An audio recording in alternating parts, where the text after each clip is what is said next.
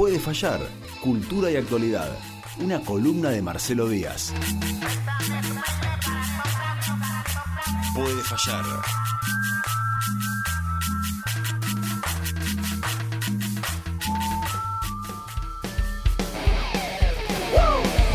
A la mierda, los malditos empresarios. A la mierda, sodomitas del capital. De basura keynesiana. Ha llegado el momento liberal. Tenemos un líder y él es un gran referente que al Estado siempre logra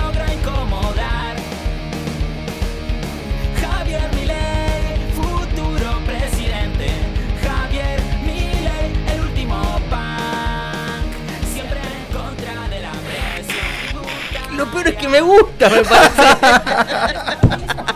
Marcelo Díaz con nosotros. ¿Qué es? A ver, a ver, subí de nuevo. Por una Argentina libertaria y por la libertad del pueblo trabajador.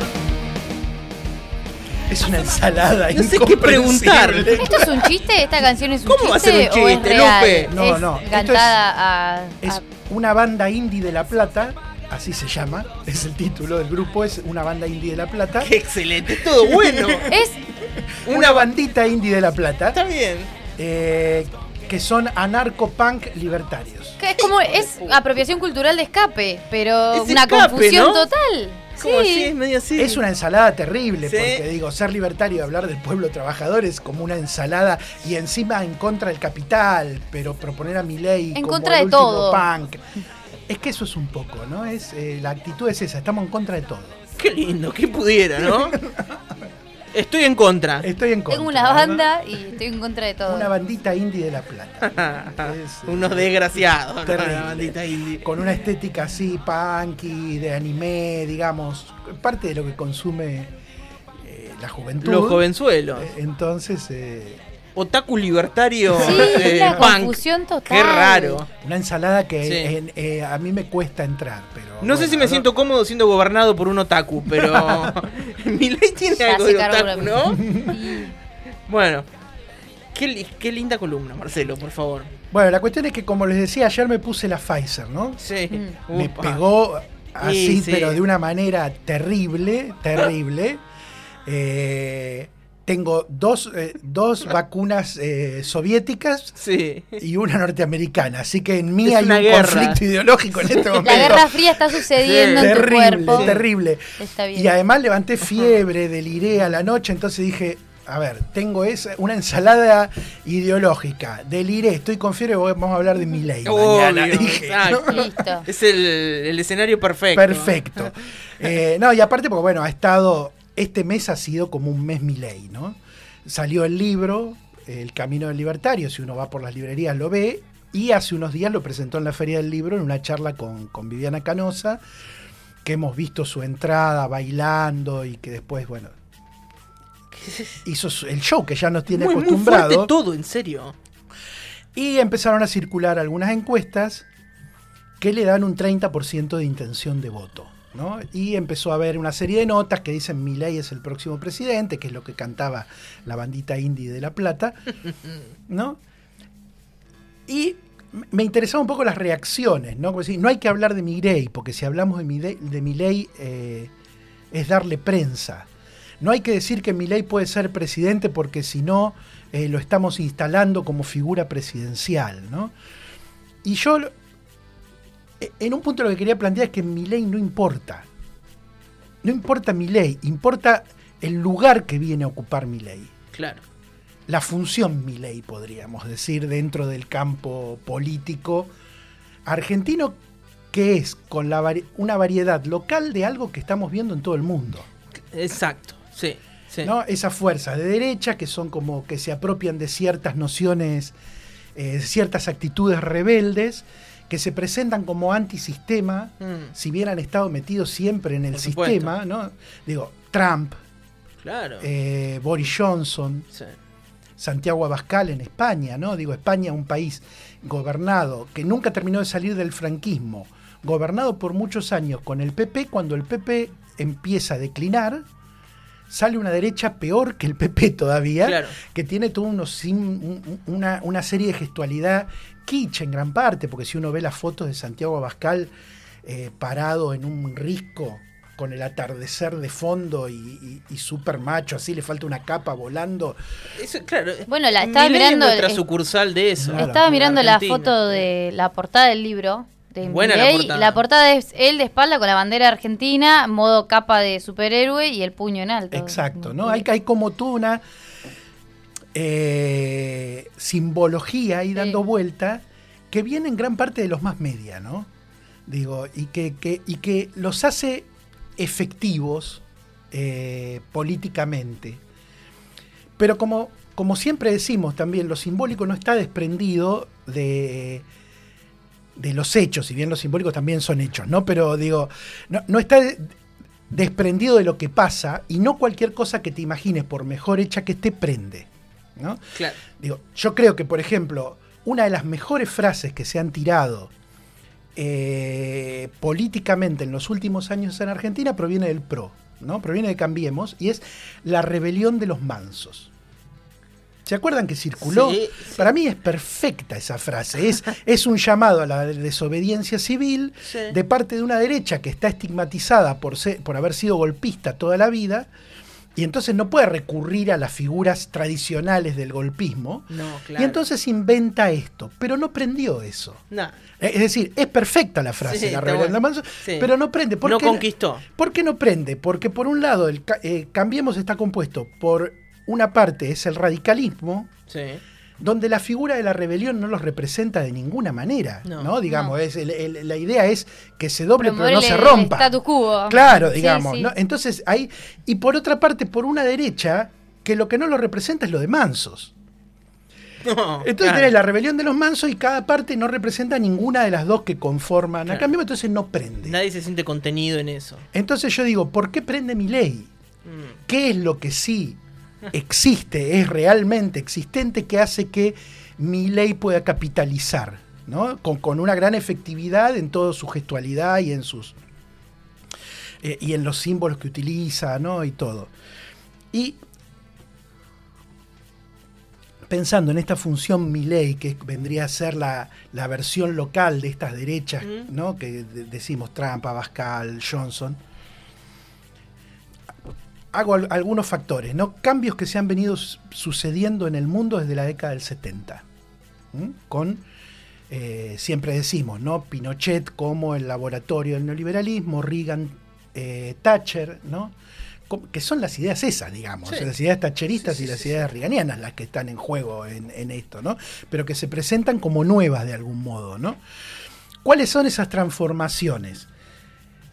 Que generan un mundo de mayor desigualdad. A partir de los 70 hay una serie de transformaciones que lo que hay que decir es que transforman al mundo en un mundo mucho más desigual que lo que era antes de los 70. ¿no?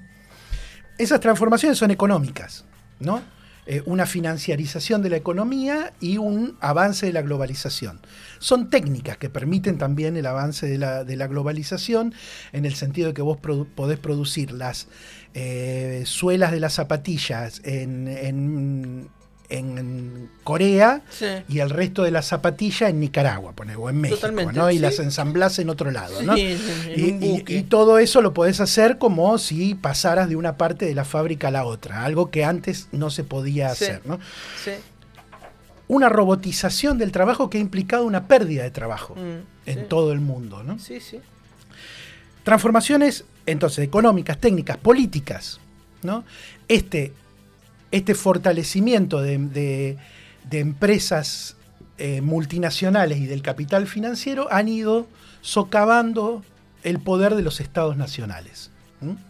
Entonces hay como limitantes o a la hora de ponerle freno a estos capitales. Lo puedes poner en un país, pero si no lo pones en una región, es muy difícil hacerle frente un solo país a, a todo este movimiento, Claro. ¿no? que sí, se volvió global. sí. Una tendencia, ¿viste? Transformaciones sociales de los 70 para acá que han ido en meternos cada vez más adentro de la casa, ¿no? La tele fue en algún, en algún modo eh, en detrimento del cine ¿m? y nos metió adentro de casa, Y sí. pero ya directamente Internet nos termina de meter adentro de, de casa Y esas transformaciones tienen que ver también con transformaciones laborales. Vos antes, ponele, te quedabas mirando tele en tu casa, pero ibas a comer a una pizzería. Ahora podés pedir la pizza directamente y te la traen. Y ya comés la pizza y mirás la tele y después jugás en, en un Sí. videojuego o lo que sea. No necesitas salir de tu casa. No. Situación que la pandemia agravó además. Sí, se plas- pasó al plano laboral específicamente. Esto en, en cuanto al consumo cultural por ahí. Claro. O al esparcimiento, pero. eh, Te el recital se desde puede tu casa. laburar. Sí, Exacto. mientras laburabas, capaz. Bueno, vino Capuzotto Eh, acá a Bahía y viste que lo veías desde tu casa por streaming. Sí. Bueno, Eh, Claro, está bueno lo que, lo que señalas, Lupe, porque estas transformaciones que uno las separa para poder decirlas, en realidad están imbricadas. Claro. claro. No, digo, esa transformación de nos metemos en casa también tiene refuerza la transformación lab- laboral, ¿no? El home office y una serie de trabajos precarios que son los que no pueden hacer home office y se tienen que mover de casa en casa llevando las cosas, ¿no? Sí. Eh, es el boom, fue el boom de los pibes pedaleando en bicicleta, llevando medicamentos, facturas, eh, comida, ¿no? Con trabajos basura, ¿no? Sí. Eh, y también una tra- transformación cultural o una aceleración de una transformación cultural que es, se va perdiendo, hay un debilitamiento también de, de un ideario colectivo, ¿no? Y va tomando más fuerza el, un ideario individualista. Sí.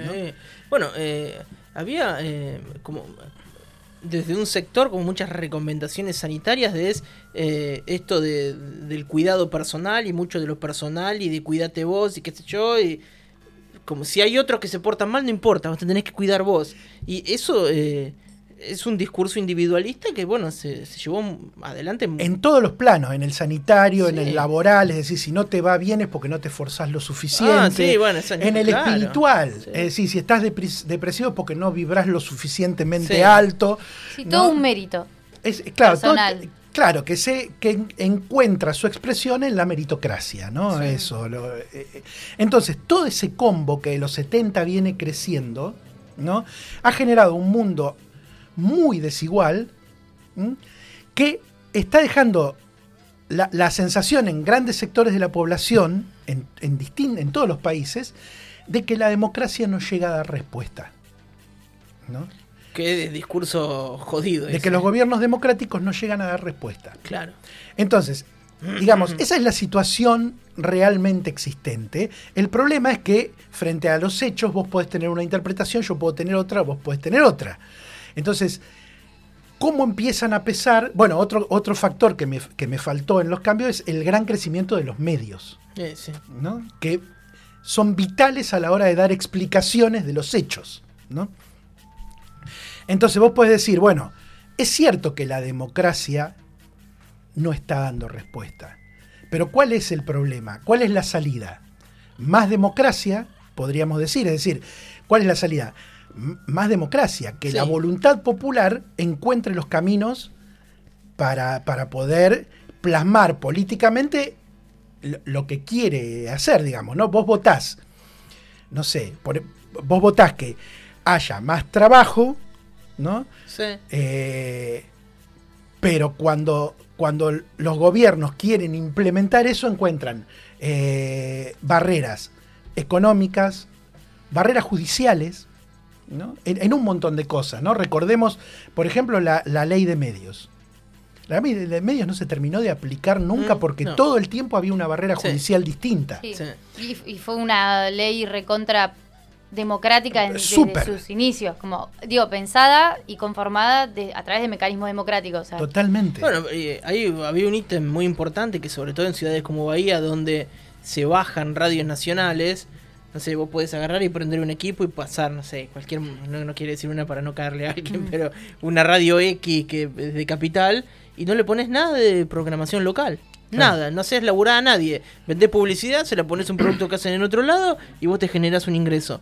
La ley de medios lo que eh, exigía era un porcentaje mínimo de programación local, lo cual significa eh, oportunidades para. De la- laburo. Eso. Claro, no, Bueno, ni más ni nada, menos. se terminó todo. No, digo, pero además había un control de los monopolios, que es lo que también permite que crezcan eh, me- pequeñas y medianas Sí, empresas, ¿no? claro.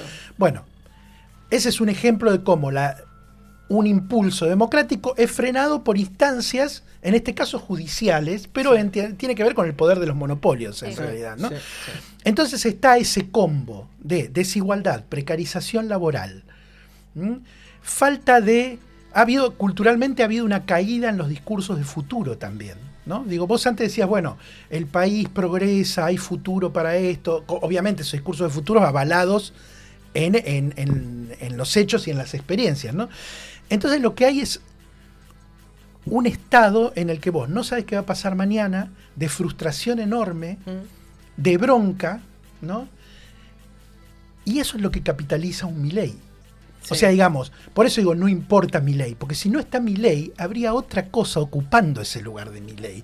El Sí. tema es el tema es solucionar esas circunstancias, los factores que generan un Milei, en vez de preocuparse tanto por Milei. Justo lo hablábamos antes de empezar el programa. Sí. eh, esto, cómo hay cosas de la política. Y lo hablaba con un amigo el, el sábado a la mañana. eh, de, de cómo hay cosas de la política que vemos todo el tiempo. eh, que a muchas parte de la sociedad, un porcentaje grande de la sociedad, los enferma de bronca, no sé, eh, diferentes factores. Eh, y eso eh, favorece que crezcan eh, estos Totalmente. tipos que Sí, hacen que de- mi ley sea más permeable. a- Claro, a y que todo. estando en el sistema, te dicen que son antisistema. Claro. ¿Viste? Dicen, no, porque la casta política te lo dice eh, Milei siendo legislador. Eso es lo que tiene, ¿no? Pero fíjate, fíjate Y que, te dona el sueldo para que te dona el sueldo. Y te ganó. Te dice, yo soy legislador, pero dono el sueldo. Y aprovecha y hace un show de eso encima. Increíble. O sea, digamos, le rinde 100% de Y eso. sí. Sí. Eh, hay un, un- un libro que salió hace muy poquito de Caja Negra que, que terminé de, de leer hace unos días, que está muy bueno, que es eh, La era del individuo tirano, de Eric Sadin, Sadin eh, un, un filósofo y escritor francés, que tira dos conceptos que me parecen súper interesantes. Uno es el del aislamiento colectivo. ¿no? Sí. Dice, es, eh, vivimos todos una misma situación, o una gran parte de, de- de- de la población en el mundo, pero estamos todos aislados. Se han ido cortando los lazos que forman colectivos. ¿no? Y el otro que tira es el de fascismo potencial. Esa situación de eh, aislamiento colectivo va generando una impotencia, porque claro, vos te tenés que enfrentar solo a todo lo que pasa. Claro.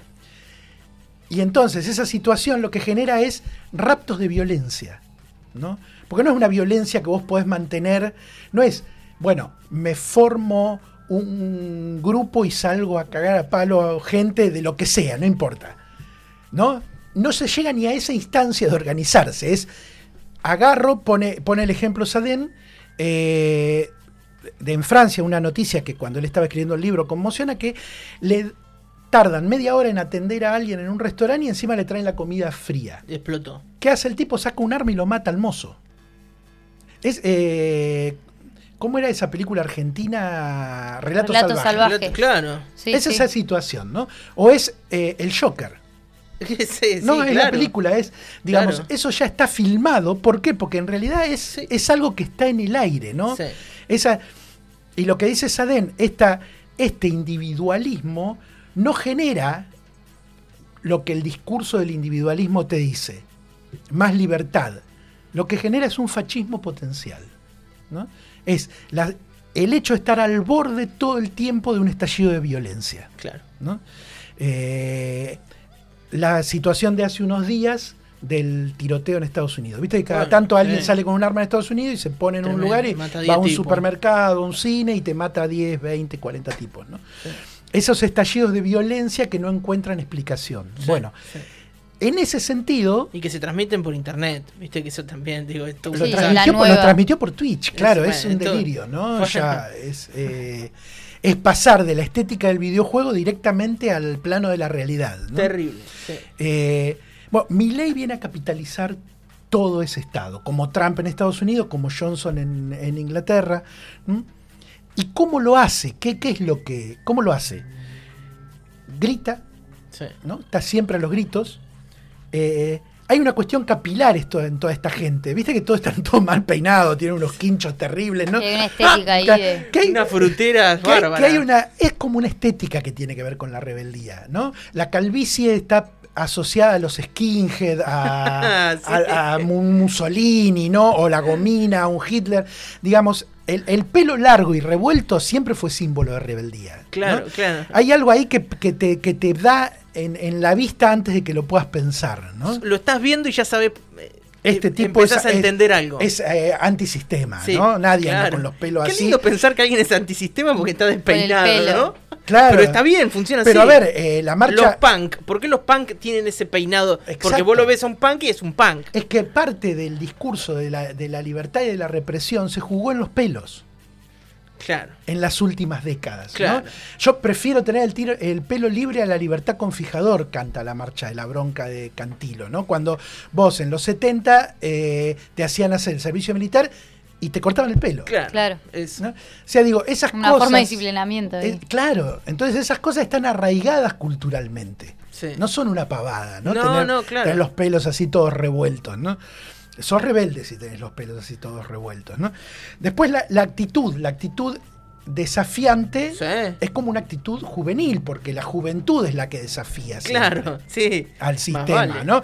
Porque la adultez lo que, lo que, lo que intenta es eh, domesticar de Sí, algún modo, ¿no? amansarte, Ama- claro. eh, hacer que entres en el sistema, en el juego, Sí. ¿no? Entonces esa actitud rebelde.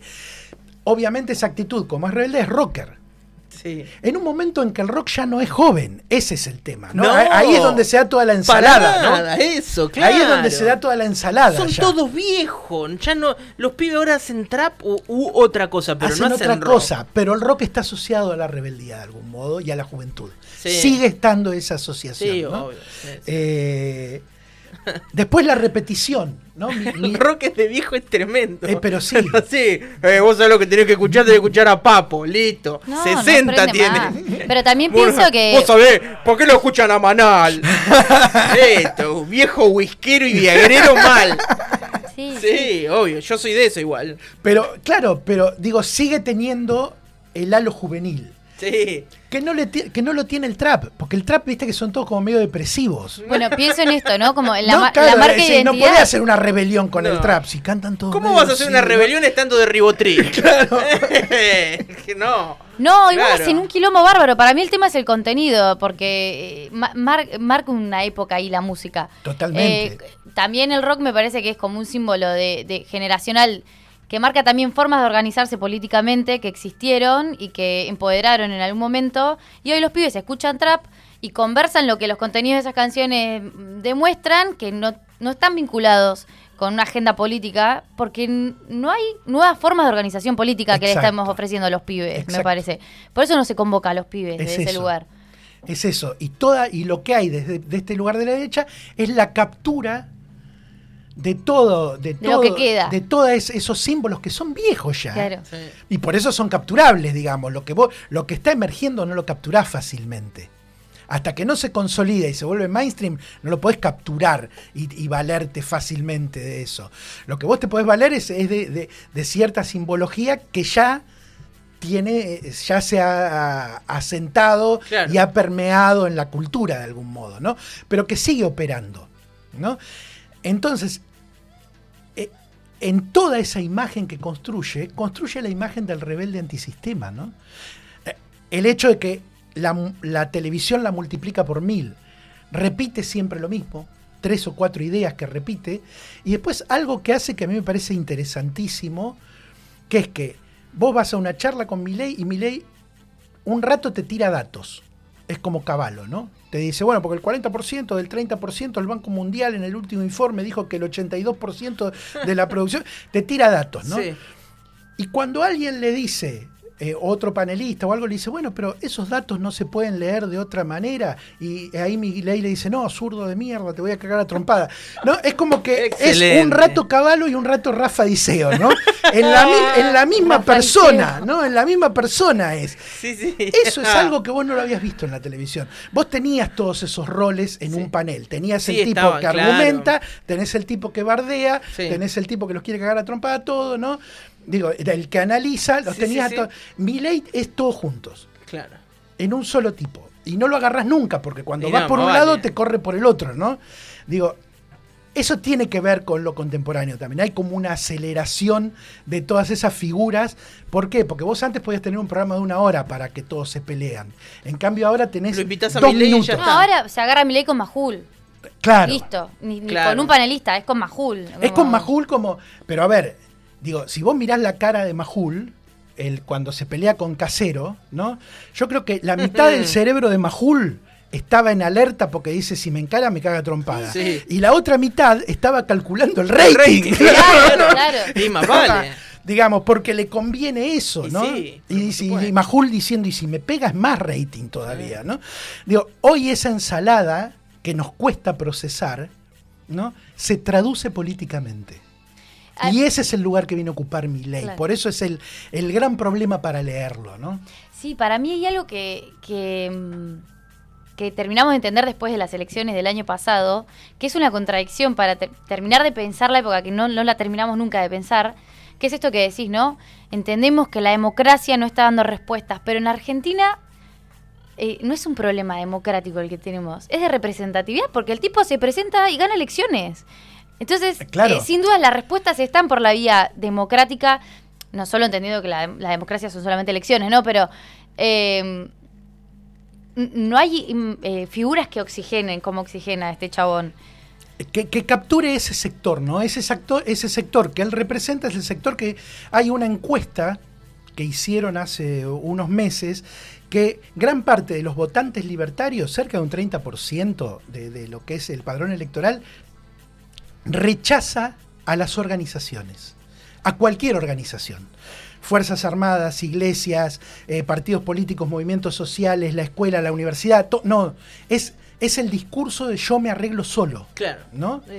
Sí, Es, eh, entonces digo, ahí tenés algo que para los partidos políticos es muy difícil representar eso. Sí, más Bueno, vale. pero se están organizando. Ahí es donde yo encuentro la... la con- que vamos a ver qué pasa, ¿no? Como en esto de, está bien, no hay que concentrarse tanto, pero digo, pensando en cómo evoluciona el fenómeno, el fenómeno Milei y toda su base, se tienen que organizar. En Bahía están armando, eh, digamos, hay organizaciones de todos los colores, que son cinco en cada una, pero son organizaciones al fin, y se tiene que embanderar, y tienen que ir a movilizaciones, y tienen que salir en medios, tienen que construir una agenda organizada. Obviamente. Entonces ahí es- hay una tensión que no sé cómo la van a disputar. Sí, tienen que convivir con eso. Eh, Conviven, no tienen drama igual. Sí, igual, no, no, claro. Igual- ¿Cómo le competís? Me Claro. parece la pregunta. igual yo lo que, lo que digo es que hay algo que decía Ma- Martín Rodríguez cuando se le ganó al macrismo.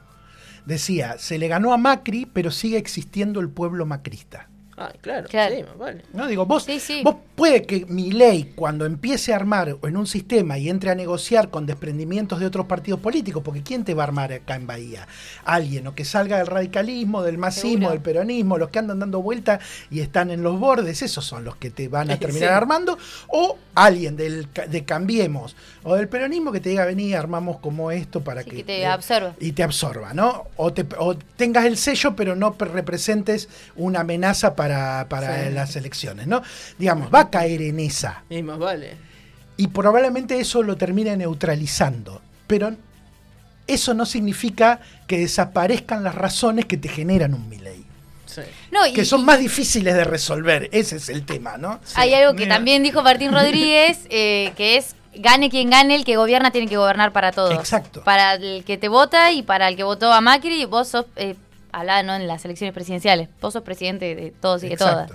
Y tenés algo que es, que viene, digo, tenés por un lado esta realidad, estos hechos realmente existentes, y tenés las explicaciones posibles. Y ahí es donde también mi ley crece. ¿Por qué? Porque por algún motivo en el mundo ha crecido la explicación de que eh, los gobiernos son de izquierda. Gobierna la izquierda, ¿no? Culturalmente la izquierda ha ganado, eso es lo que dice Laje, por ejemplo, ¿no? Eh, lo escuchamos a Milei diciéndole eh, la reta zurdo de mierda. Exacto. La reta es zurdo para, para mi ley. Sí. ¿Qué, qué ¿No? esa construcción entonces- es maravillosa. Esa explicación que te empiezan a dar, que, que, digo, vos entras a YouTube, los canales libertarios tienen miles y miles de vistas y la explicación es que son todos comunistas en el mundo. El mundo está gobernado por la izquierda, lo cual es un delirio gigante. No, y pero es este discurso de la dominación que es súper marxista el discurso. De nos empobrecen porque nos quieren dominar, lo acaba, eso lo acaba de tuitear una concejala de Avanza Libertad de Bahía, Exacto. Valeria Rodríguez. Porque nos quieren dominar. Es súper marxista esa concepción, es re comunista, recontra. Nos quieren Sí, dominar, sí. claro. sí. Pero hay algo que, digo, hay una. Voy a traer una cita que la hemos usado varias veces, que es de William Thomas, un sociólogo norteamericano, que dice: eh, si las personas consideran sus creencias como reales, son reales en sus consecuencias. Bien. ¿Mm? Digo, vos podés creer que, eh, un ejemplo que puede ser muy claro, vos podés creer, o parte de la sociedad puede creer que las mujeres no están capacitadas para determinados trabajos, como ser chofer de colectivo, por ejemplo. Mm. ¿No? Está esa creencia de años y años de machismo. Las mujeres no pueden manejar un colectivo. Sí. No hay ningún aval científico que te diga que las mujeres no pueden manejar el los colectivos, pero en los hechos las mujeres no manejan colectivos. No. ¿Por qué? Porque lo que las personas creen como real son, es real en sus consecuencias. Sí. Bueno, ahora viste Entonces- que hay dos eh, mujeres chofer de, de Bahía Ambiental SAPEM y es, es noticia año festejan 2020. el obelisco. Claro. Sí, viste. Claro, entonces Bueno, digo, esa, es- es es- ese, ese clima de ideas Sí. también te marca los límites de lo que podés creer como explicación o no. Sí. Y ese es el gran problema que hoy representan los, los libertarios, más que el electoral, creo yo. Porque es como, es como dice Lupe, que a la larga terminás cayendo en el sistema de partidos Y te, te terminás institucionalizando, ¿no? Sí, usando esas herramientas que usan todos. Que digo, para ellos institucionalizarse es lo peor que puede pasar, yo creo que es la gran fortaleza que tiene la Argentina, ¿no? Sí. Instituciones fuertes. Entonces digo, la institucionalidad te va ganando Se y de algún modo hace que tu discurso entre en una moderación con el que tengas que hablar con el otro y no cagarlo trompada, básicamente, ¿no? A ese nivel.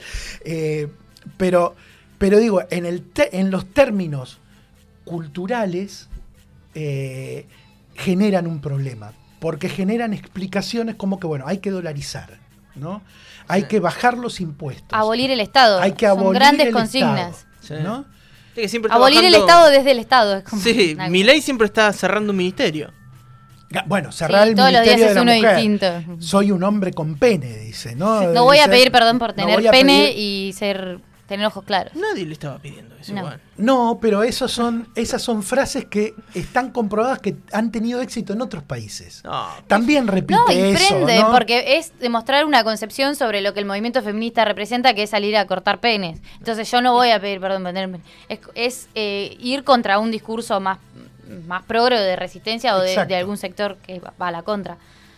Eh, entonces yo digo, bueno, este furor que ha tenido, que tiene mi ley en este momento, que no sabemos cuánto va a durar, ¿no?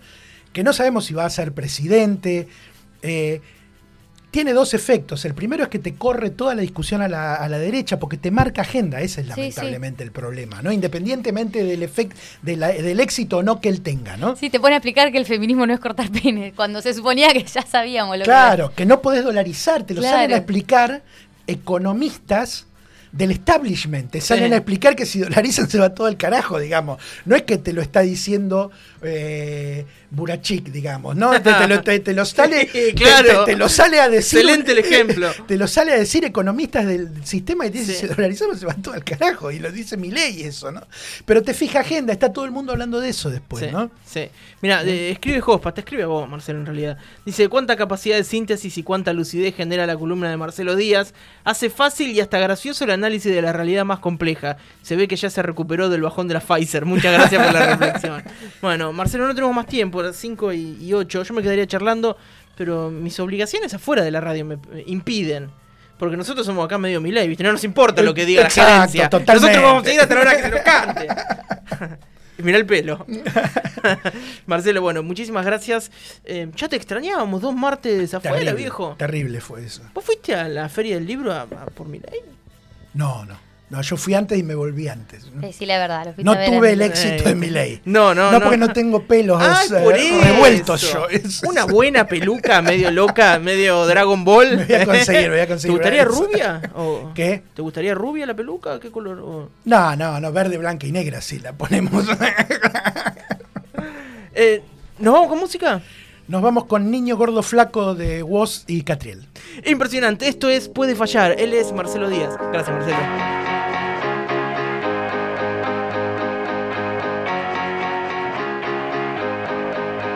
No sé qué cuento no vamos a comer hoy. Cada vez estoy más cerca del sol. Ya no sé dónde poner el amor. Si el mundo gira, ¿qué mierda voy a hacer yo? No sé qué cuento no